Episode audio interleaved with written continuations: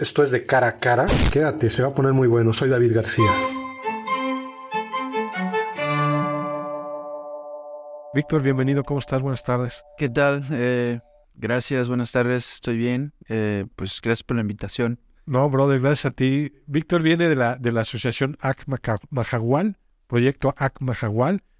Ahorita antes de, de, de, de entrar a, en vivo, hablábamos que AC es tortuga. Así es, eh, y han encontrado en los códices mayas, en, por ejemplo, en Quirigua, Guatemala, en unas estelas, pinturas labradas en el templo del, de Uxmal, el templo de la tortuga, igual eh, alrededor hay tortugas labradas, eh, en, en, varios sitios arqueológicos se ha encontrado pues esta, esta especie no representada que tenía pues un valor cultural en la cultura maya. ¿Cuánto llevas con la asociación de... Es, una asociación de protectora de tortugas. Mira, eh, la asociación, o de hecho Mahahual, la proyecto Mahahual inicia por la necesidad que pude observar cuando yo empecé a trabajar en Mahahual como instructor de buceo. Okay. Eh, yo llego a Mahahual en 2006 y empiezo a trabajar como instructor de buceo y un día unos, em, un capitán y un marinero, que eran los que trabajaban en el centro de buceo, me invitan a buscar carne de res, ¿no?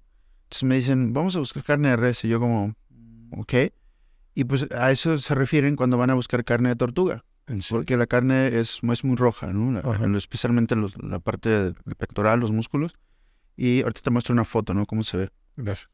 Y, y pues dije, bueno, pues vamos, ¿no? Entonces yo fui por la curiosidad y me di cuenta pues, que ahí fueron y pues llegó una tortuga, la, la agarraron, la o sea, yo no me espanto, ¿no? Yo no soy vegetariano, no soy vegano. Yo, yo también, pues en un momento cazaba y sigo pescando.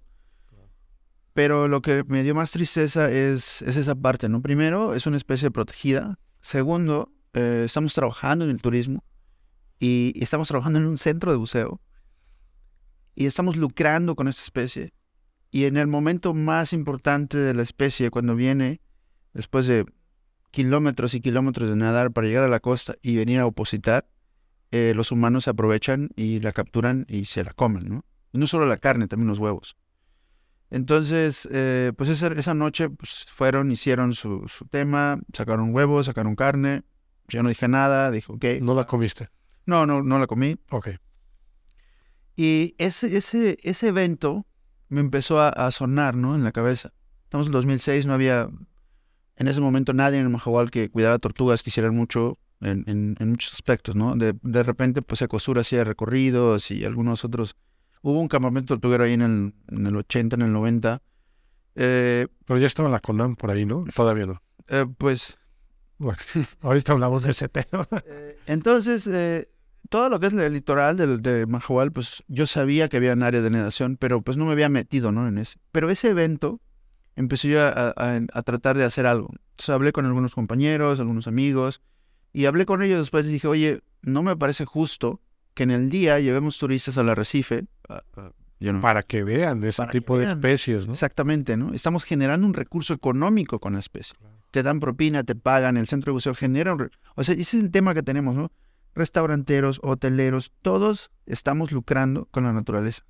Pero ¿cuántas personas están realmente haciendo o regresando algo a la naturaleza. O sea, ¿qué acciones estás haciendo directas o indirectas para conservar los ecosistemas, las especies? Entonces, esa es la parte que, me empezó a sonar. Y empecé a hablar con gente, empecé a, ver, ¿no? Y en un momento dije, bueno, hice algunas eh, visitas por ahí con algunas autoridades y, pues ya sabes, ¿no? Aquí eh, tarda mucho para que te hagan caso. Y un día hablé con unos pescadores y les dije, oye, pues yo quiero cuidar tortugas, quiero hacer tours, quiero como, como hacer las dos cosas, ¿no? O sea, porque no le podemos decir al pescador no pesques si no les das un plan B, si no les das una opción B. Entonces, es el, el, tema que he notado ya trabajando como ya varios años en el tema de la conservación, que eh, parece hermoso, ¿no? Que vienen el área natural protegida, la que le quieras llamar, y dicen, no, pues ya es área natural protegida, y no puedes pescar, no puedes cazar, no puedes talar, no puedes hacer nada. Pero el pescador tiene 60 años de ser pescador. Muchos de ellos, muchos de ellos pues no tienen otro, otro recurso económico y no, déjale económico, ¿no? comida. Claro.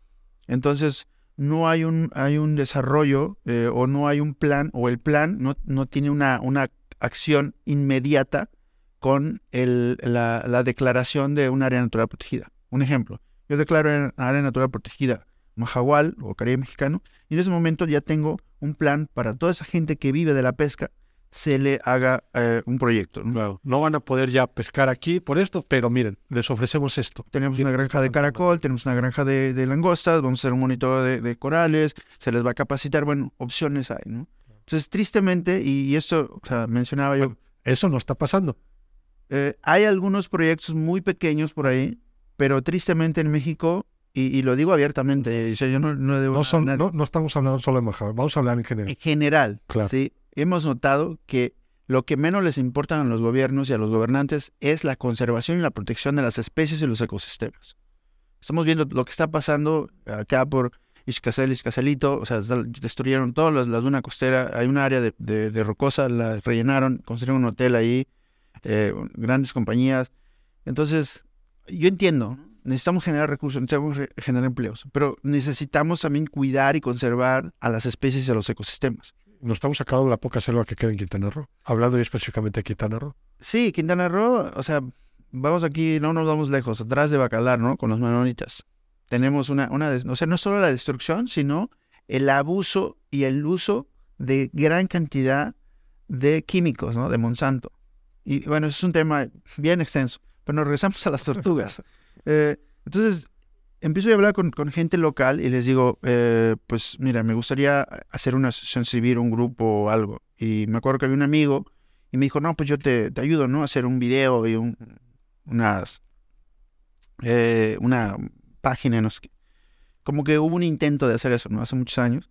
Pero empezamos, empezamos a trabajar con, con los pescadores y una familia de pescadores que, que les gustó, les gustó la idea. Y lo que más les gustó fue que empecé a llevar turismo, ¿no? A comer con ellos, a hacer snorkel. Y, y, y empecé con mi negocio también. Tengo un negocio de, de, de, de tours, de experiencias, yo le llamo más experiencias donde realmente se le muestra al turista lo que son las cosas, ¿no? O sea, ¿qué es ser un pescador por un día?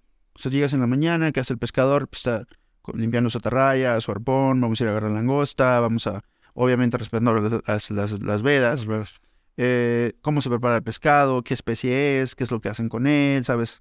Y mucha gente, pues, valora eso, ¿no? Especialmente, no solo el extranjero, también tenemos gente nacional que viene de, de otros estados que no tienen esa oportunidad de tener ese contacto con la gente local.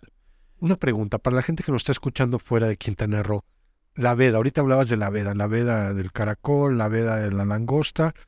¿Qué, qué es la veda para la gente? ¿Por qué se hace la veda de, de- estos animales, Mira, por ejemplo, ahorita tenemos la veda de la langosta y cuando decimos veda es, es el momento que esas especies se están reproduciendo, ya sea que vienen, un ejemplo, los meros que vienen de la- las aguas profundas, llegan a las, a la- al arrecife y hay congregaciones muy grandes, hay cientos, bueno, antes había, no sé, tal vez miles de meros. Y esos ejemplares llegan y tienen que estar eh, eh, dos, o sea, hembra y macho, y en algún momento, si hay más machos que hembras, eh, esos machos se vuelven hembras solo para aparearse en ese momento, o viceversa, ¿sí? para asegurar que pues, siga la reproducción ¿no? de, la especie. ¿Y, qué pasa? Que, que gente que aprovecha ese momento para capturarlos, porque te dice, no, es que si no, no, hay, no los voy a poder agarrar. Sí, pero es que es la parte interesante y más importante que tenemos que entender. Es cuando las especies están reproduciendo. O sea, la veda es cuando la langosta está reproduciendo, tiene huevos o está opositando o hay larvas pequeñas. O sea, hay un determinado tiempo ya establecido por, por las leyes ambientales, con la pesca y la pesca, con AM, todo Eso eso. es a nivel mundial. eh, Y es a nivel mundial, ¿sabes? O sea, por ejemplo, la cacería también tenemos otro problema, ¿no? Que, que hay gente que va a cazar y, y caza lo que sea cuando sea. Y, y no, o sea, no debe ser así, porque hay especies que se están reproduciendo o, o están preñadas, venados, por ejemplo. Y, y sí, es un tema de, de que hay mucho desconocimiento, ¿no? Necesitamos, vuelvo a repetir, en, en México necesitamos como que el gobierno federal necesita invertirle más recurso, más capacitación. O sea, tenemos áreas naturales protegidas, desprotegidas, porque no tenemos el equipo, no tenemos el personal, no tenemos la capacitación. Y pues los que sufrimos son los, los que estamos ahí. Me caso con eso, ¿eh? Áreas protegidas que hace el gobierno, desprotegidas. Sí, Interesante, ¿eh? En ver- en verdad interesante. Bueno, regresando al tema de la veda. En el tema de la tortuga no hay veda. O sea, la tortuga es ilegal. No puedes cazar una tortuga. Aquí no hay Mira. como que veda o no veda de la tortuga, ¿no? Sí, mira, por ejemplo, hay especies que ya están eh, vedadas, eh, o sea, todo el año. O sea, no- porque las poblaciones han disminuido y entran en normas, ¿sí? Que son leyes tanto nacionales como internacionales. Eso no se puede eh, consumir, transportar, em, Agarrar, hacer productos o subproductos de la... O sea, nada. O sea, es dejarlas. Por ejemplo, nosotros tenemos em, los permisos que nos han apoyado pues algunos biólogos y veterinarios para que podamos tener todo legal en la asociación civil y tener los campamentos tortugueros. Y ahí te especifica la norma 162 de Semarnat cómo se maneja un campamento tortuguero. O sea, qué es lo que vas a hacer, cómo lo vas a hacer, cuándo lo vas a hacer. Y te da las especificaciones, por ejemplo, los nidos, ¿no? Si vas a reubicar, a qué profundidad se va a hacer el nido, a qué distancia, cuál es la cerca que vas a utilizar, cómo lo vas a hacer, dónde lo vas a hacer. O sea, ya hay lineamientos. ¿Cuánto tipo de especies llegan a, a de tortugas? Mira, nosotros tenemos registrada la que llega más, y el año pasado fueron eh, aproximadamente unos eh, como 1200 nidos, no, no, recuerdo bien, lo tengo por aquí anotado. La tortuga verde o, eh, tortuga verde o blanca. La tortuga verde o blanca ya la población está muy, muy buena. de ahí tenemos la, la, segunda que tenemos, es la caguama o la careta careta o boba, le dicen en otros lugares. ¿Tortugas más grandes o van en el mismo tamaño? No, mira, es común que la gente se confunde y piensen que la tortuga caguama es más grande que la tortuga eh, verde. Que a mi caguama me suena caguama, casi misil, ¿no? Eh, pero lo interesante es la cabeza, es un su cabeza es muy grande. Ah, ok. Entonces, mucha gente lo ve y pues porque le ve la cabeza grande piensa que es más grande, ¿no? Entonces, la tortuga verde, la cabeza es más pequeña, pero el cuerpo es más grande.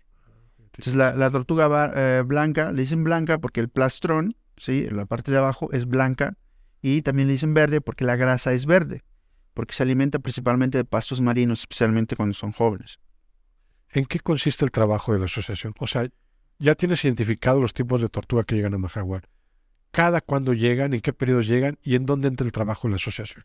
Mira, eh, regresamos a, la parte del inicio con los pescadores. O sea, yo tenía una idea muy, muy vaga de, las tortugas y yo les pregunté a ellos, oye, ¿tú sabes dónde venían las tortugas y, y, quién las come o qué? Me dijeron, sí, o sea, sabemos todo pero no nos metemos porque no queremos problemas, ¿no?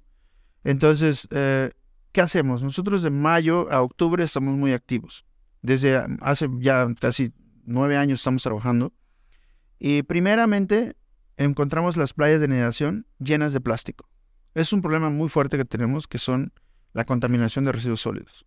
Y puedes ver mi página en Facebook, en Instagram, Proyecto ACMJAWAL o ACMJAWAL, y en una limpieza de playa recogemos por lo menos entre 600 y 800 kilos. Hemos recogido hasta una tonelada en una limpieza de playas en un kilómetro. La tortuga tiene ya su área específica para anidación. O sea, cada año va a regresar a la misma, a la misma playa. Hemos notado que en los últimos años, por la gran cantidad de sargazo, se están moviendo a otras playas aledañas, lo cual está creando un problema. Porque si nosotros cuidamos esta tortuga, ya tenemos identificado el área, y hay demasiado sargazo y la tortuga se mueve hacia el norte o hacia el sur, y llega a una casa donde nunca, nunca ha llegado y hay perros o hay gente o pescadores o alguien que se las, las pueda lastimar o, molestar, pues tenemos ese tema, ¿no? De que, se, o sea, ya no, ya no, ya no cuidamos a todas las tortugas porque ya no llegan al mismo lugar, se están, se están esparciendo.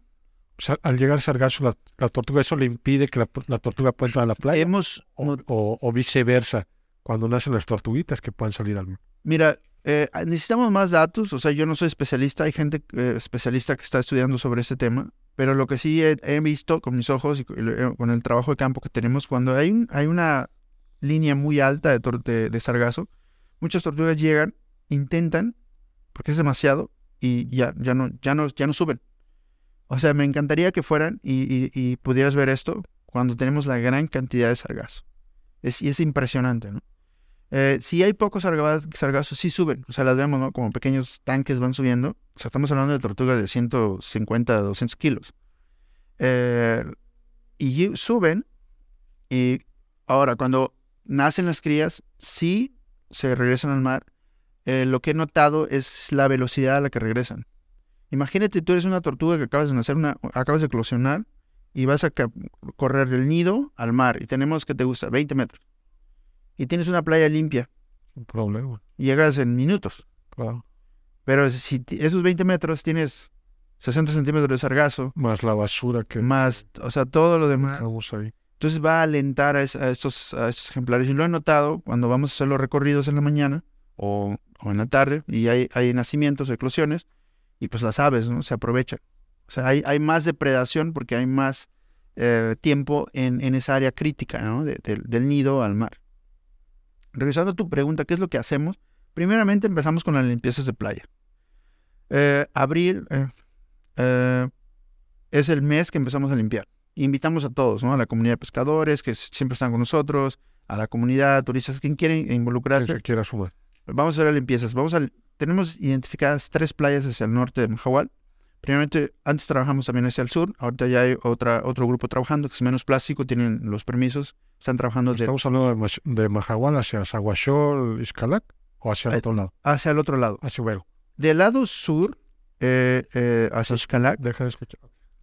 Del lado sur hacia Iscalac está otro campamento tortuguero que es eh, Sandy Tortul, que ellos están trabajando de ese lado. Y yo trabajo del lado norte de Mahahual, hacia, hacia Pulticup y este año vamos a, esperemos tener los permisos para llegar hasta la, que es la parte de Punta Herrero. Estamos hablando que son más de 70 kilómetros. Eh, en, en los primeros 45 kilómetros tenemos tres áreas principales de anidación. Y esas tres áreas las limpiamos en, en abril, porque en mayo, el año pasado, el, el 4 de mayo, subió la primera tortuga. O sea, estamos, o sea, ya tenemos como la gente, ¿no? Y, lo que me encanta y lo que me encantaría compartir es esto, ¿no? De que si la comunidad local no está involucrada, el proyecto no va a funcionar. O sea, no podemos llegar a imponer, no podemos llegar... Puedes tener toda la experiencia, todo el conocimiento que tú quieras. Pero si no involucramos a los que están ahí y los que viven ahí y los que están viendo la situación y los que están sintiendo que su recurso se está desapareciendo, no va a funcionar. Entonces, yo no tengo 60 ojos pero sí hay por lo menos 40 familias o 40 personas en la costa que viven y me dicen, acaba de llegar una tortuga o vi tal cosa, ¿no? Entonces ya vamos, checamos si la tortuga opositó, si no, si, si ese nido es viable, dónde está, si se va a reubicar, qué, va a pasar, ¿no? O si se marca, ya la gente está pendiente, si se va a acercar, dependiendo. Se reubica cuando es necesario. Hay algo que no podemos ocultar y, no voy a hablar simplemente en Majagual, sino, sino a nivel mundial y dentro de México, el comercio ilegal que se da dentro de este ámbito de las tortugas, ¿no? La venta de, los huevos, ¿no? De tortuga. Eh, sí, al ratito muestro una foto. El año pasado nosotros registramos el, el primer nido el 4 de mayo y un día o dos días antes en Facebook subieron una foto a una señora con huevos de tortuga en su mano ofreciendo en venta. Wow. Y es súper triste poder verlo, ¿no? Poder eh, estar trabajando en la parte de la conservación. Obviamente yo creo y estoy seguro, porque he visto gente y conozco gente que me ha dicho, bueno, pues con, con el trabajo que se ha hecho, con todo lo que está en las redes sociales y, la gente que habla ¿no? en la parte de conservación, pues mucha gente ha entendido, pero todavía queda gente que pues les encanta ¿no? el, el consumo de huevos de tortuga. Y esa es la parte súper triste que viene, porque el consumo de huevos de tortuga viene principalmente porque la gente local o algunas personas creen que es afrodisíaco, ¿sabes? Y eso es lo, lo, que... Es una mentira eso. Obviamente es una mentira total. Un huevo de tortuga comparado con un huevo de, gallina es 14 veces más alto en colesterol, triglicéridos y metales pesados. ¿Eso es más dañino? Mucho más dañino. Pero, pues por alguna razón, y una de las razones eh, que se cree que los pescadores dicen que pues, son, son afrodisíacos, es porque el, macho monta a la hembra por tres o cuatro días, ¿sabes? Y, o sea, no significa que esté, pues, activo en los tres o cuatro días. Significa que él se asegura el, espacio, ¿no? No sé si has visto ahí en National Geographic que hay una hembra y hay cuatro o cinco machos peleando y mordiéndose y hasta que uno logra montarla, pues él se queda, ¿no? Y se asegura ahí. Para asegurarse. Y, y ahí está montada. No es que aguante más y, me lo voy a tomar y voy a aguantar más, ¿no? La idea que Entonces esa es la idea. Y, cuando yo le pregunto, hay gente que, conozco gente que me dice, es que yo sí me voy a comer un huevo de tortuga. ¿Por qué es afrodisíaco? Pruébalos. Y le digo, o sea, no. O sea, es, tiene triglicéridos, metales pesados, colesterol.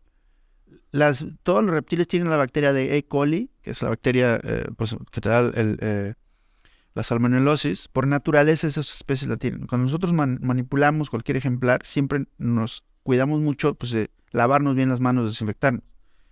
Y, y bueno, pues la gente, por esa razón principal, es que consumen los huevos.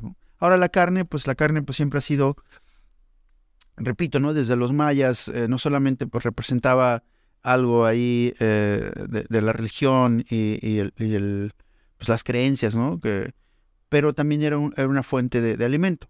Y si vemos um, registros mucho más eh, después. Cuando vienen los españoles, eh, el tema de la piratería, pues habían eh, esclavos, de hecho, que obligaban a estas personas locales a capturar tortugas durante la noche, las amarraban y las subían a los galeones y de ahí esa, esa tortuga la utilizaban lo- los españoles o los europeos para alimentarse en el cruce de regreso a Europa. La como el... Se la llevaban viva, pero amarradita, ¿no? Así, entonces, y cuando la capturaban, pues la tortuga viene a opositar. El único momento de su vida de la tortuga marina es eh, regresar a la playa, solamente las hembras regresan solamente a opositar. La, la tortuga llega, oposita y se va Y se va. y deja ahí el nido. ¿Cuánto Deja. tarda el nido? en- Eh, dependiendo de la especie, ¿no? Estamos hablando de eh, 60 días, aproximadamente 60 y 80 días. ¿no? Y ahí es donde entra ustedes estar vigilando el nido, ¿no? Que no Exactamente. haya depredadores. Lo, lo este, lo primero es que cuando la tortuga sube, vas a ver una marca gigante, ¿no? Entonces la gente que, que sabe de- o, o busca los huevos, pues sigue la, la huella y luego hace como un círculo y pues por ahí debe estar el nido. No siempre ponen, a veces son intentos que hacen porque apenas están empezando, etcétera. Pero hay ocasiones en que sí, sí está el nido. Entonces los- nosotros lo que hacemos es llegar antes que los, que los furtivos, borrar las huellas y con una aplicación que tengo marco el punto. Porque antes poníamos un palito y un número, pero bueno. contra Ah, Y lo escondíamos, ¿no? Ocho pasos a la derecha. Entonces, ahora con la tecnología, mira, te, te muestro. Esta aplicación es maravillosa, me encanta. Y aquí tengo todo. Tengo desde registros de, de observación de jaguares, que es otro tema que igual. Ahorita vamos a hablar de eso. De verdad me interesa mucho ese Mira, tema de- esta aplicación es mágica. Ahí puedes ver, la puedes ampliar. Ay, para la gente que nos está viendo, ¿cuántos puntos tienes aquí? Bueno, tienes diferentes puntos, ¿no? Verdes, azules, Tengo diferentes colores, eh, ya, ya tengo los códigos. identificado ahí. Ya son tus colores, ¿no? Sí. De tortugas, jaguares. Tortugas, jaguares, eh, atropellamientos de vida silvestre, eh, avistamientos de, de- de algún otro ejemplar, ¿no? Por ejemplo, me dicen, no, pues vimos un puma, ¿no? Y tenemos cámaras trampa y, si es como un área donde podemos poner una cámara trampa para ver si es cierto que si es eh, ese ejemplar y hay ocasiones que sí lo logramos registrar. Está padrísimo esto, ¿eh? To- toda la costa de... Bueno, parte de la costa de Majagual, ¿no? La Sí. parte que, que me dices que te toca este... Son bastante puntos, ¿eh? Son bastantes. Y, y todo esto, pues repito, y también estamos trabajando en la parte de bacalar ya, porque nos hablan en las comunidades con, con el tema del jaguar o otros, otros temas. Y, y, pues me sirve para, para los datos. Y así pues no se me olvida, ¿no? Y pues no marcamos el, el- el lugar. Hablando ahorita de otras especies, ¿qué otras especies podemos encontrar ahí en Majagual, aparte pues de las tortugas que, que es tu asociación? Eh, pues mira, eh, tenemos eh, en la costa eh, el jaguar, que está, eh, el jaguar llega a la costa a alimentarse de tortugas y siempre lo ha hecho, ¿no? Es parte de su, de su dieta. Eh, el jaguar pues es el depredador más grande de América, el tercer depredador, el tercer felino más grande de- del mundo y pues la tortuga está en su dieta. Eh, ¿Qué otros felinos hemos registrado en la costa con cámaras trampa? Hemos registrado el, puma, hemos registrado el- el ocelote, el tigrillo. El ocelote que es como un jaguar más pequeño. El ocelote, eh, te muestro un video, apenas, eh, tristemente, apenas tuvimos un, un incidente con, con un ocelote, eh, ya que atacó a 12 patos y un pavo en una noche. O sea, pero él sale a buscar comida, ¿no? O sea, ¿de, dó- de dónde viene? ¿De la selva? De la selva del manglar. Pero eh, ahorita te, te muestro el, el video y, y, lo, y lo voy a subir, en- de hecho, en, en mi página de Proyecto Akmahawal, ahí aparece este, este ejemplar, porque ¿Es el mismo tamaño de un jaguar? ¿Un, no, no, es, es mucho más pequeño. Sí, estamos hablando de un gato grande? como un gato grande, sí, no, no es este un, un- un jaguar, no, jaguar, estamos hablando, aquí llegan hasta 100 kilos, ¿no? 90, 100 kilos. ¿Llegan a atacar los jaguares a la gente? Fíjate que no hay ningún registro de, ataques de jaguares a humanos. Y ese es otro tema también sobre la parte de la educación, porque mucha gente pues les tiene un pavor, ¿no? Y hemos hecho encuestas en la costa. eh, y todo esto viene desde un problema que empezamos a tener eh, primero con las tortugas. Vo- Voy a, a, a- a regresarme un poquitito, porque yo empiezo con las tortugas. Con las tortugas empezamos a notar que había saqueo de huevos de tortuga por humanos, había saqueo por animales silvestres y saqueo por perros. O sea, yo pensaba, o todos pensaban, no, es que son, son, son, no sé, mapaches o tejones, ¿no? Y un día vamos en la noche y encontramos siete perros comiendo huevos de tortuga. Después eh, nos encontramos de que habían perros que eran depredados por jaguares. Pero ¿qué, ¿qué pasa? Pues el jaguar llega a la costa porque él sabe que hay tortugas y él sabe, o las, especialmente las hembras que, que tienen crías, pues es una fuente de alimento muy grande. Entonces, si logran matar una tortuga de 100 kilos o 200 kilos, pues tienen comida ahí para varios días, ¿no? Pero no había asentamientos humanos. Cuando el humano llega, ¿qué pasa? Trae su perro, su gato, sus gallinas, su pavo, su ganso, su pato. Y pues le estamos trayendo comida a, esos depredadores. Normalmente no pasa o no es muy común de que el jaguar, el ocelote, el, tigrillo, el jaguarundi ataque directamente a, las granjas porque pues están cuidados, porque hay eh, perros, por, por, muchas razones. Pero hay ocasiones donde sí es muy eh, evidente por ejemplo, este, este caso que, te voy a mostrar ahorita, eh, que este ejemplar vino a cazar los, los, los animales. y, los patos, y, los mató y no se los comió. Y la gente se enoja, ¿no? Pues que no se los comió. Este ejemplar estaba muy mal. Tenía, eh, si no mal recuerdo, dos fracturas en la pelvis, eh, lesión en la médula espinal. Em, el fémur de la pata derecha estaba expuesto. estaba, estaba muy mal. El ocelote. El ocelote. ¿Derivado de que ha de haber peleado con otro animal más No, no, posiblemente un atropellamiento. Ah, Porque eh, estaba muy mal y desafortunadamente lo tuvimos que dormir. O sea, no hubo, em, no había forma que, pudiera regresar a la vida silvestre. ¿Pero por qué atacó a los, a los patos? O sea, ¿para comerlos? ¿O es una forma nada más de, de defensa? Mira, porque es una presa fácil un ocelote saludable no le interesan los patos porque sabe que hay un riesgo que va a correr, porque hay perros, porque hay humanos. Es común de que el jaguar o otros, otros depredadores se acerquen a las granjas o a, los animales de traspatio cuando son muy viejos y no pueden cazar o alimentarse de presas fáciles, perdón, de presas difíciles, y buscan presas fáciles. Y, ahí es, y ese es un ejemplo clarísimo. Primero te voy a mostrar y los, los felinos que tenemos acá viene siendo, a ver aquí, es jaguar, jaguar, puma, ocelote, lince. El lince no lo tenemos en, en, la península de Yucatán. En México tenemos estos seis felinos, de los cuales en la península de Yucatán solamente tenemos eh, eh, cinco. Cinco. O sea, el lince es del, centro del norte. Pero el resto, o sea, somos, somos afortunados de tener esta biodiversidad. O sea, esto es mágico, ¿sabes? si lo vemos en, la parte ambiental, ecológica, tenemos el, tercer felino más grande del mundo, que es el jaguar, el puma, el ocelote, el margallo, tigrillo y el jaguarundi. Y el jaguarundi no se sabe mucho porque es un, es un gato súper elusivo. Oye, disculpa que te lo pregunte, y tú conoces el tema, ¿qué va a pasar ahorita que está viniendo el tren Maya y viene entrando sobre la selva donde, donde, donde vemos todo ese tipo de animales? Y que últimamente Vimos un caso hace poco en Playa del Carmen que atropellaron una, una, una jaguar que estaba, este, tenía, tenía ya, ya, ya sus crías, ¿no? Estaba, estaba gestando. Estaba gestando. ¿Es derivado de esto? Pues mira, eh, obviamente lo que hagamos, lo que hagamos o dejemos de hacer va a impactar en los ecosistemas. Y, y la parte del tren Maya, o sea, no es solo cortar la selva, es el, es el gran impacto, eh, el desarrollo eh, que, va, que va a crear esto y, no tenemos la infraestructura, no tenemos los, los, pasos de fauna. O sea, yo desconozco, porque, porque desconozco, no puedo darte una respuesta, cuántos cruces de fauna hay. O sea, en Mahahual tenemos un, montón de animales atropellados, porque no existe... No hay, no hay, Yo no he visto uno. ¿No hay? A diferencia, cuando he ido a, a, a, Holbox, la carretera de Playa del Carmen, ves, ves los cruces para los, para los changuitos. Sí, pero, o sea, ¿cuántos kilómetros ¿Cuántos kilómetros tienes y cuántos cruces tienes? Sí, sí. No, o sea, es suficiente. No es suficiente. O sea, el, mira, lo ¿cómo sería un cruce para la gente que nos escucha? Por ejemplo, en el caso Majagual, tú como experto en el tema, ¿cuál sería un cruce para los Mira, ¿qué puede cruzar ahí? Eh, lo que he visto que hay diseños en otros países que son diseños muy grandes, son como pequeños, no pequeños, son grandes eh, elevaciones, sí, que son como colinas que hacen. ¿Sabes? Los animales ni se enteran que hay una carretera ahí abajo.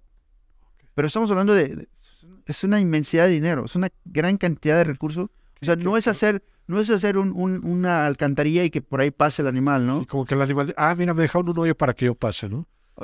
O sea, es, es algo mucho más grande. Si queremos realmente conservar y proteger, o sea, Pero tendríamos- estamos de acuerdo que eso nunca va a pasar en nuestro No, güey. O sea, o sea, Si ni siquiera ponen- pueden poner letreros, imagínate hacer un- algo tan grande. no, y que a veces llegamos a ser incrédulos, ¿no? Y a veces, y yo te lo digo con toda confianza, ¿eh? Y, y en algún momento he llegado a ver en, en- en carretera de aquí a Cancún cruces que, que ponen cuidado con la pantera, ¿no? Y a veces dices, no creo que haya panteras por acá. A veces creo que es más un tema turístico, pero que últimamente sí lo hemos visto, que están saliendo a la carretera este tipo de animales. Y no solo ellos, vemos hasta culebras que andan a veces afuera, cocodrilos ya buscando este, este, La mancha urbana, urbana está creciendo. Los, los felinos necesitan espacios muy grandes. Un jaguar te puede caminar 30 kilómetros en una noche para buscar alimento.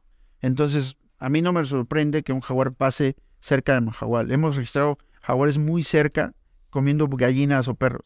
¿Sabes? ¿Qué se está haciendo en Majagual para, para poder evitar esto? Eh, estamos construyendo eh, casas reforzadas. Esta fue una idea con un grupo de pescadores, los mismos que empezamos con las tortugas, porque voy a regresar a la misma parte que no terminé. Entonces encontramos que los, los nidos estaban saqueados por varios depredadores, entre ellos los perros. Entonces el perro no está bien alimentado. El canis lupus familiares que vienen de los lobos son, son animales cazadores que trabajan en, en- en grupos, en manadas, y pues se iban, ¿no? Sacar. Entonces de repente llega el jaguar y pues bueno, pues aquí hay comida, no hay tortuga, pero hay perritos, pues me como los perros. El dueño del perro se enoja, ¿Se lo come ahí o se lo lleva? Eh, normalmente se lo lleva, Se lo lleva. pero hay ocasiones, eh, ahorita te muestro una foto y, y- y donde pues no se lo puede llevar porque está amarradito y se lo come, ahí, mira, por ejemplo. ¡Wow! ¡Qué impresionante! O sea, a veces no comparto en mi página, No, no, está impresionante esto, ni lo voy a mostrar. Pero sí es, es, es- pues al último es un, es un felino, ¿no? O sea, claro, él, él viene a alimentarse, ¿no? Él, él- él es, el- es una de sus funciones de... no, eso está fuertísimo. Una de sus funciones de- del jaguar y- o de los felinos es eh, mantener un equilibrio ecológico. La tortuga ni cómo defenderse, ¿no? Lo único que hacen pues es tratar de regresar al mar. O sea, no... O no- sea, ahí se la come prácticamente. Sí.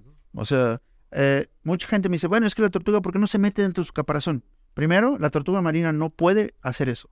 Eso solamente lo hacen algunas especies de tortugas terrestres. Segundo, si él lo hiciera, o la tortuga lo hiciera, pues recuerda que el jaguar tiene la mordedura más fuerte de, de- de- de todos los felinos. Y pues dice, bueno, pues tengo una galleta. Ah, qué fuerte está esto. O sea, la parte de la tortuga es blanda, la parte de abajo. Pues no es blanda y yo he visto, Y aún así o sea, el jaguar, repito, tiene la mordedura más fuerte de todos los felinos.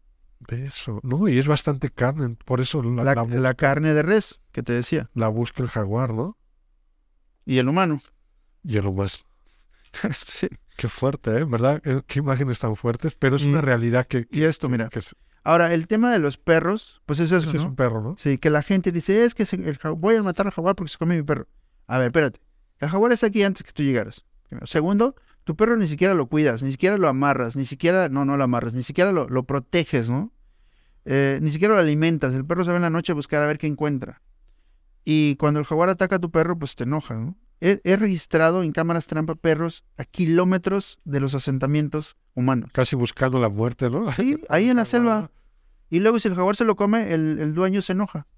Entonces, la ¿Qué hacen en la noche? ¿Los, a- los, los amarran, los meten a la casa? Normalmente los amarraban, pero eso también empezó a- No, y eso pues, prácticamente le estabas dejando al jaguar ahí el postre. Entonces lo que nosotros empezamos a hacer con, esta, eh, con estos pescadores fue eh, esta, estas casitas reforzadas, ¿sí? Que te voy a mostrar ahorita en un segundo. O sea, en la noche guardan ahí a, lo- a lo- a los perritos. O sea, es una manera como que de poderlos resguardar, ¿no? Mira, Ah, ok. y ahorita te muestro la lona que les ponemos. ok. Eso ya es muy difícil que el jaguar. eh, Aquí se lo voy a mostrar, si se ve aquí a, a la cámara, como este. Son prácticamente como, como gallineros. como una, un Gallinero grande, grande, y están diseñados. eh, hemos, hicimos varios Es, es este alambre anticiclónico. ajá, con plástico. Tenemos más de 120 casitas donadas en la costa. Lo único que le pedimos a la gente es que se haga responsable de sus animales. Mira, por ejemplo, aquí se puede ver. Ah, ok. Sí, es, es, es un... Ahí está cámara. ¿Me has mostrado esta cámara? Ahí está. Es, prácticamente es un gallinero grande. Donde Eh, y le pone, mira, por ejemplo, Pinto, Pinto sobrevivió del, del ataque y cuando lo regresamos con sus dueños, no solo lo regresamos ya curado, gracias a una organización que nos apoya, IFAO, el Fondo Internacional de la Vida Silvestre, ellos son ahorita nuestros salvadores. O sea, la verdad, nos han apoyado con esterilizaciones, nos han apoyado con material para educación en, en ese, en ese ámbito, ¿no? De, de- de buena tenencia. Nos han apoyado con, con muchas cosas, con los Oye, Víctor, entonces en la noche yo, si yo vivo en Majagual y tengo perros, tengo una casita de esas, ¿a qué horas agarro, meto a mis perros ahí? ¿O, o- o tiene que ser diario? todas las tardes, todas las noches, los perros tienen que estar encerrados. O sea, el compromiso que hacemos con los, con los, eh, con los habitantes, si tienen animales, si te donamos una casa, es primero, no le vas a hacer daño al jaguar. Segundo, vas a hacerte responsable de que tu perro todos los días antes de que oscurezca, 4 o 5 de la tarde, lo vas a meter a, a la jaula, ¿sí? Eh, tercero, entonces vas a, a- a apoyar. Que es, Es el perro eh, Pinto el que... ah, el que, Sí. el que salvaron. eh, el, Ah, el, el- el tema es que la gente, nosotros no le pedimos nada, ¿no? simplemente que, que se haga responsable de sus animales, que nos ayuden a ayudar. Y es una de las frases que tengo en mi asociación civil. Ayúdanos a ayudar. me decías que la lona, que les ponen una lona. Sí, mira, esta ¿Qué- lona ¿Qué dice la lona? Esa se pone en las casitas. se de- pone en las casitas y les pedimos que esa lona siempre esté ahí. Y ese es un recordatorio para que la gente eh, lo haga. Cada, cada casita tiene... Ah. Cada casa tiene una lona Voy a leerlo si me permites. Dice, guardamos a nuestros perros por las noches para apoyar en la conservación del jaguar y las tortugas marinas. Cada casa tiene una lona. Entonces, al poner al perro en esta casa, el perro no, no se come el huevo de tortuga, no molesta a las tortugas, el jaguar no se come el perro, el dueño del perro no se enoja y mata al jaguar. ¿Cómo va la, Entonces, esa casa soluciona muchos problemas. Pero ahora, repito, nosotros llegamos con toda la intención y con todas las ganas de ayudar, pero no se puede hacer si los que viven ahí, si los habitantes no están convencidos. Una de las preguntas que me encanta de la historia de Alejandro Magno es que le preguntan, o sea, ¿cómo le haces para alinear 300 caballos en galope? Y su respuesta fue mágica. Porque cada soldado está convencido que es el mejor soldado del mundo y en el mejor ejército del mundo. La palabra es el convencimiento. O sea, nada va a funcionar. Tú le puedes pagar a alguien para hacer algo y no lo van a hacer Si bien. no está convencido, no lo va a hacer. Si no está convencido, no, no va a funcionar. Entonces, su primer paso es esto, ¿no? Llegar con la gente y decirle, mira, estamos trabajando, haciendo esto y nos ha funcionado. Y, y queremos que tú seas parte de esto. Y que estés convencido de que lo que estamos haciendo tiene un beneficio enorme en los ecosistemas, en las especies. Y mucha gente me dice, bueno, es que tú tienes dinero, tú eres guía de turista. Y no sé". O sea, no, no tengo dinero, pero tengo ganas y estoy convencido de que esto va a crecer y se va a replicar en, en todo México. No, y que al último de eso vive, ¿no? O sea, si, si, si al rato ya no hay jaguar, ya no hay tortuga, entonces ¿qué turismo va a llegar a la...? Y si la playa está llena de sargazo, la playa está llena de basura, ¿de qué, va, de qué vamos a vivir, no? Mira, este es un registro interesante. Es una huella de jaguar. Y adelante que hay, Una huella, no sé, no conozco. el- de un perrito. Ah, ok, ok. Y ese perrito se lo comió Eso es en, en, en- en la playa. en la playa. Entonces podemos ver el tamaño. Y, y mucha gente me dice, pero ¿cómo sabes que es huella de, de, de- de jaguar y no de perro? Primero es el tamaño. Segundo, todos los, los cánidos, los- los- los perros, tienen la uña suelta. En la arena o en el lodo siempre se va a marcar la uña. Los felinos retraen su uña y la protegen porque es su, su herramienta, ¿no? Es, es su, su... para agarrar a la... Es diferente la, Entonces la es huella. súper diferente la huella. Pero Oye, ahí vemos la huella del, del, del jaguar. ¿Y ¿Cuánto mide ahí? ¿Cuántos tienes Eh, ahí? mira, de aquí a acá estamos hablando 13 centímetros. Wow, 13 centímetros. Sí, es bastante grande. Sí. Oye, ¿te has topado con un jaguar de frente? O sea, ¿te Eh, andas ahí metido? Te, te voy a mostrar un video. Este, bueno, primero te voy a mostrar este y... Mira, ¿ves ese, ese, ese tronquito que está ahí? Ahí. ¿Ese es, ¿Eso que es atrás? Es un tronco. Ah, ¿Lo ves? sí, lo veo. Míralo. Míralo. Estoy viendo. ¿Qué es eso? ¿Ah, ¿Eres tú? Soy yo. ¿A cuántos metros traes ahí del jaguar? A 8 metros. Y te voy a mostrar la foto que logré tomar. Eh, ¿No te ese dio miedo? Mira, me da más miedo lidiar con humanos que, que con jaguares o cualquier otro ejemplar silvestre. Esa es la foto que le tomé ese día. Del video que me acabas de mostrar. Oye, el jaguar te está viendo prácticamente, ¿no? No hizo por atacarte, no, no. ¿No? ¿Qué pasó por tu cabeza en ese momento? O sea, no sé, es como si yo ahorita veo un ovni, ¿no? O sea, primero no sé qué voy a hacer, ¿no? Mira, yo, yo creo que eh, es el desconocimiento, ¿no? Que tenemos. Eh, yo los primeros, las primeras veces que vi jaguar yo tenía 10 años.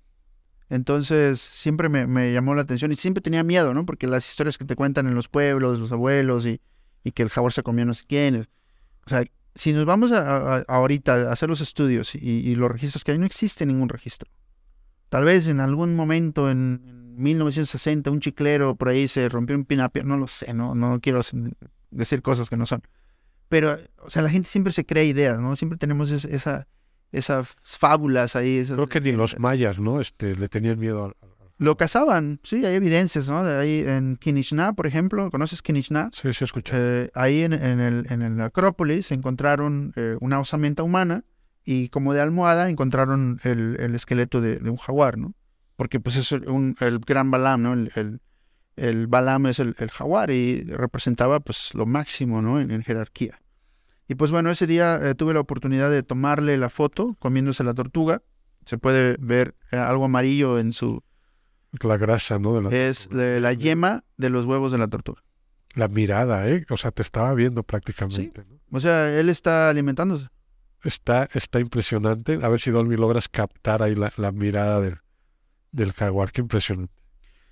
Y tuve otro encuentro, he tenido varios. Eh, el último que tuve sí fue bastante cerca, como a dos metros de mí, pero igual, ¿no? Yo siento que pues es un, es el rey de la selva, él pues, te ve como, hola, y sigue, ¿no? O sea, En, lo que está, ¿no? nu- nunca me, me he sentido, eh, em, eh, eh, a ver, espérame. Este video, Ajá. mira, ahí está el jaguar, ¿lo ves? Sí. Estamos viendo aquí el jaguar en el video. Yo estoy ahí atrás, Esa luz que es. yo, Ah, ok. y luego me giro y te voy a mostrar ahorita la foto que le logré tomar. Pero aquí sí hubo un, un acercamiento bastante al jugar. Yo siento que pues llegó por curiosidad, ¿no? Porque él quería Por comer. ver, por ver la luz. Mm, pues, yo siento que más el movimiento y, y él estaba intentando comerse unos perros ahí. Y te voy a mostrar las, las fotos que logré tomarle. Y esa es una de las fotos que siempre había querido tener. Porque mucha gente no me cree o creía o cree que las casitas funcionen. De 120 casas que hemos dado, solamente ha roto una puerta y se llevó un perrito. Pero esa, esa casa es una de las primeras que donamos y la madera estaba podrida. Pues sí lo logró romper. Pero una, ma- una madera eh, em, buena no, no lo logra. Esa Esa es la foto. que esa es la foto que le tomé. ¿De qué tamaño es ese jaguar? es, es un adulto, es, es bastante grande, ¿no? Yo- ¿Cuánto llega a pesar un jaguar? aquí en la península mm, son 100 kilos, 90 a 100 kilos, ¿no? En Sudamérica llegan hasta 140 kilos, son más grandes. Y esa es la foto que te decía, mira, esta es la foto que, que me encanta. Eh, bueno, no me enca- bueno, sí me encanta, ¿no? Ahí está atacando una, una casa. La casita. Esa casa se la habíamos dado hace tres días a esas personas.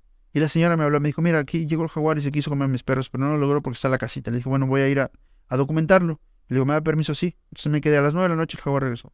O sea, mayormente el jaguar regresa al, o sea, hasta que logra su objetivo. Eh, depende. Eh, y ese es un problema muy, muy fuerte, ¿no? Porque hay gente furtiva, hay cazadores que quieren cazarlo. Y esa es la lucha que tenemos, ¿no? Y, y ese es, por eso siempre le digo a la gente, avísenos, cualquier cosa de jaguar, porque nosotros llegamos, ponemos trampas, todo lo que hacemos lo hacemos dentro del marco legal, trabajamos con Profepa, trabajamos con la CONAM, tenemos un comité eh, de vigilancia ambiental participativo, cualquier manipulación de cualquier ejemplar, hacemos el reporte como debe ser, como lo marca la ley, para no caer en, en temas, eh, pues ahí turbios, ¿no? Claro. Eh, y siempre lo que hacemos lo hacemos con todo el afán de ayudar y, y- y divulgar, ¿no? Esta parte de que los jaguares no son malos. Ellos tienen hambre. Tú traes tus gallinas, tú traes tus perros, tú traes tus borregos. Y él pasa, pues es oportunista. Es como tú vas caminando en la carretera y ves 500 pesos, ¿qué haces? Los, pues no hay nadie, pues me lo llevo. Los guardo. Se los guardo al que los vendió. ¿Qué hace el jaguar? Disculpa que te pregunte la gente que nos está escuchando. Ahí que está. Ahí está intentando romper. Ve los dientes, ¿eh? Tiene unos. ¿Cuánto llega a medir un diente de un jaguar? Y, híjole, no, no recuerdo el- Pero el- están el- impresionantes. el- el dato, pero aquí hay algo interesante. Primero, podemos observar esta parte de aquí, su, su pelaje no se ve tan saludable, se ven como cicatrices. Y los colmillos son muy amarillos y este del lado izquierdo, la, la punta está rota. ¿De que ya ha tenido otras peleas? ¿O, o, de que aún- más la edad, ¿no? Yo siento que si no logra comer gallinas, perros, tortugas, ¿qué es lo que ustedes están cuidando? ¿De qué se alimenta el jaguar en la selva de Majagual? Pues mira, eh, tenemos una gran cantidad de mamíferos, desde el venado cola blanca, eh, el, el venado yucateco, eh, el loco faisán, el, el pavo celado, el, tenemos el pecarí eh, de, de- de collar, tenemos una gran cantidad de, de- especies, reptiles, eh, cocodrilos, tortugas. O sea, el otro tema es que hay gente que está cazando. Se va a la selva a cazar el venado, ¿no? O a- cazar lo que sea. Entonces, no solamente le estamos destruyendo su hábitat, no solamente estamos introduciendo especies como perros, gallinas y borregos a su hábitat, no solamente estamos eh, llegando ahí donde él estaba, sino que también estamos quitándole su alimento. Es normal que él tenga que salir a, a cazar, ¿no? Y, y discúlpame que te lo diga, pero si las cosas siguen así, no tenemos un control, entonces al rato sí nos van a cazar a nosotros cuando ya no tengan que comer. Pues mira, yo, yo no creo que pase eso, porque pues no, ya lo traen en la genética, los, los jaguares, ¿no? Y, y muchas especies. Vamos a ver morir hambre. Lo que va a pasar es que se van a extinguir. Como lo que pasó ahorita con este, con este hermoso eh, ocelote que, que rescatamos. Y, y, y fue súper triste porque, híjole, moví las fotos a otro, a otro. ¿Te, te ha tocado ver jaguares atropellados en Majagual? ¿Qué hacen cuando encuentran un jaguar atropellado? Mira, este no fue atropellado, este lo cazaron. Y ahorita te muestro otro. Ese es, ese, bueno, yo lo veo como un jaguar, que es un jaguar, no sé. Es un jaguar. Es un jaguar, ok. Este es otro que fue cazado. Pero, y- o sea, solo lo matan y lo dejan ahí. No, me mandaron la foto, o sea, todo. La Sí. piel la venden, los colmillos, las garras, los huesos. eh, hay un mercado, hay gente que, que muere por tener su piel de jaguar en, en- en la pared, ¿no? Y dices, bueno, o sea, ¿para qué? Somos una especie tan egoísta que todo lo que nos vemos queremos, ¿no? O sea, veo un árbol bonito, pues lo corto y me hago una mesa, ¿no? Veo una, un cocodrilo, pues me hago unas botas, ¿no? Veo un jaguar, ah, pues lo quiero tener. S- s- Somos una especie horrible. Totalmente de acuerdo. O sea, es súper triste, ¿no? ¿Para qué? Para, pues, solo para tenerlo ahí. O sea, no sabemos todo el daño Feo, ¿no? que le estamos causando a los ecosistemas. O sea, no es ni siquiera para comértelo. Y la otra, ¿no? Es que se comió mi borrego, se comió mi gallina. Sí, pero tú te estás comiendo su, su venado, su jabalí. Tú, o sea, no, no, no tenemos esa empatía hacia, hacia la vida silvestre. Lamentable. Porque siempre queremos, pues, es nosotros y nosotros y nosotros. ¿Cómo podemos contribuir con tu asociación para la gente que nos está escuchando? Pues mira, nosotros, eh, repito, ¿no? De mayo a octubre estamos muy activos con limpiezas de playa, monitoreos, eh, vigilancia.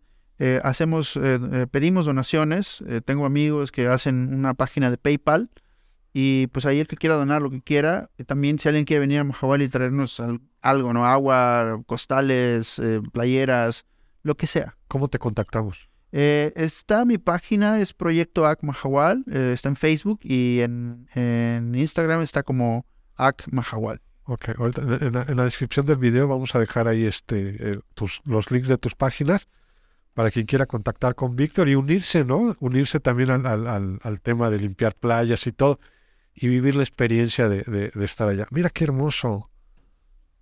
¿Es un jaguar?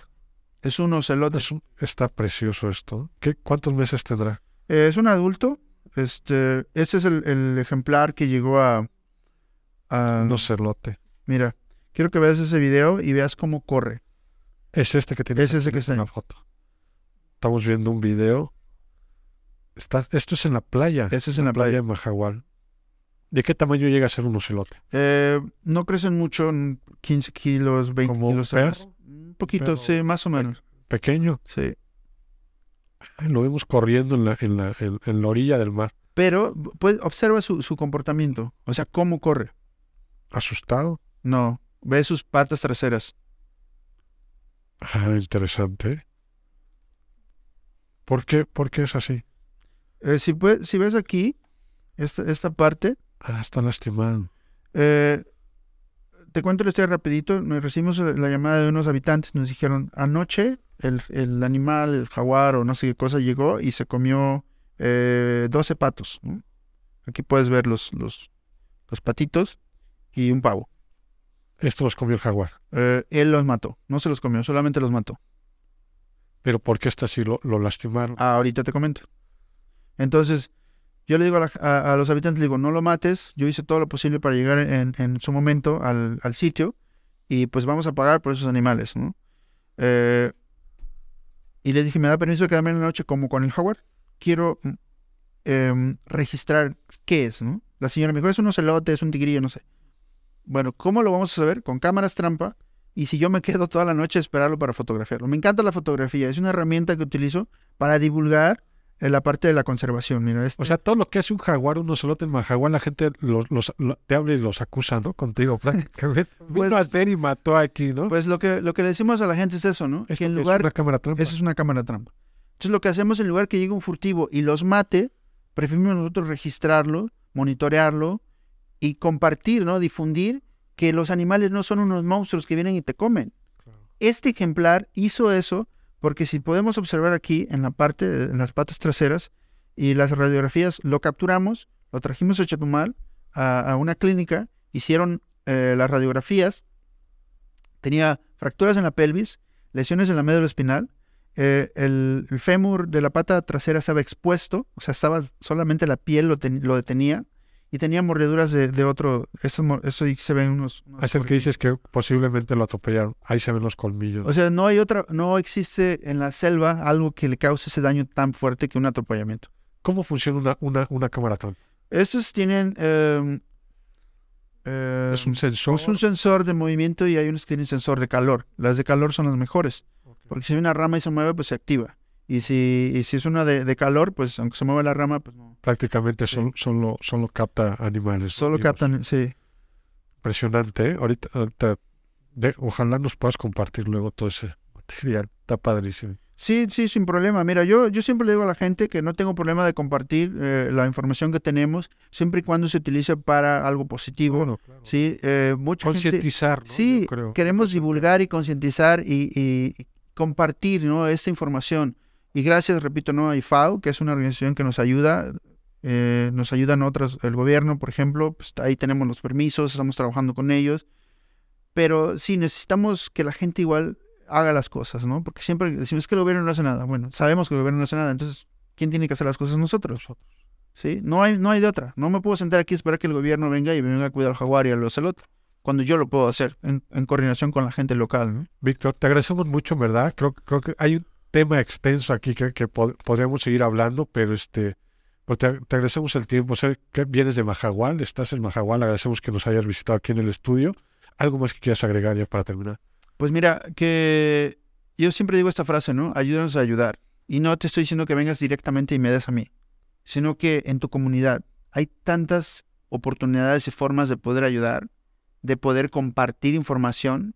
Yo conozco biólogos, conozco eh, gente que tiene mucho conocimiento y, y a veces eh, siento que, que no lo están compartiendo, ¿no?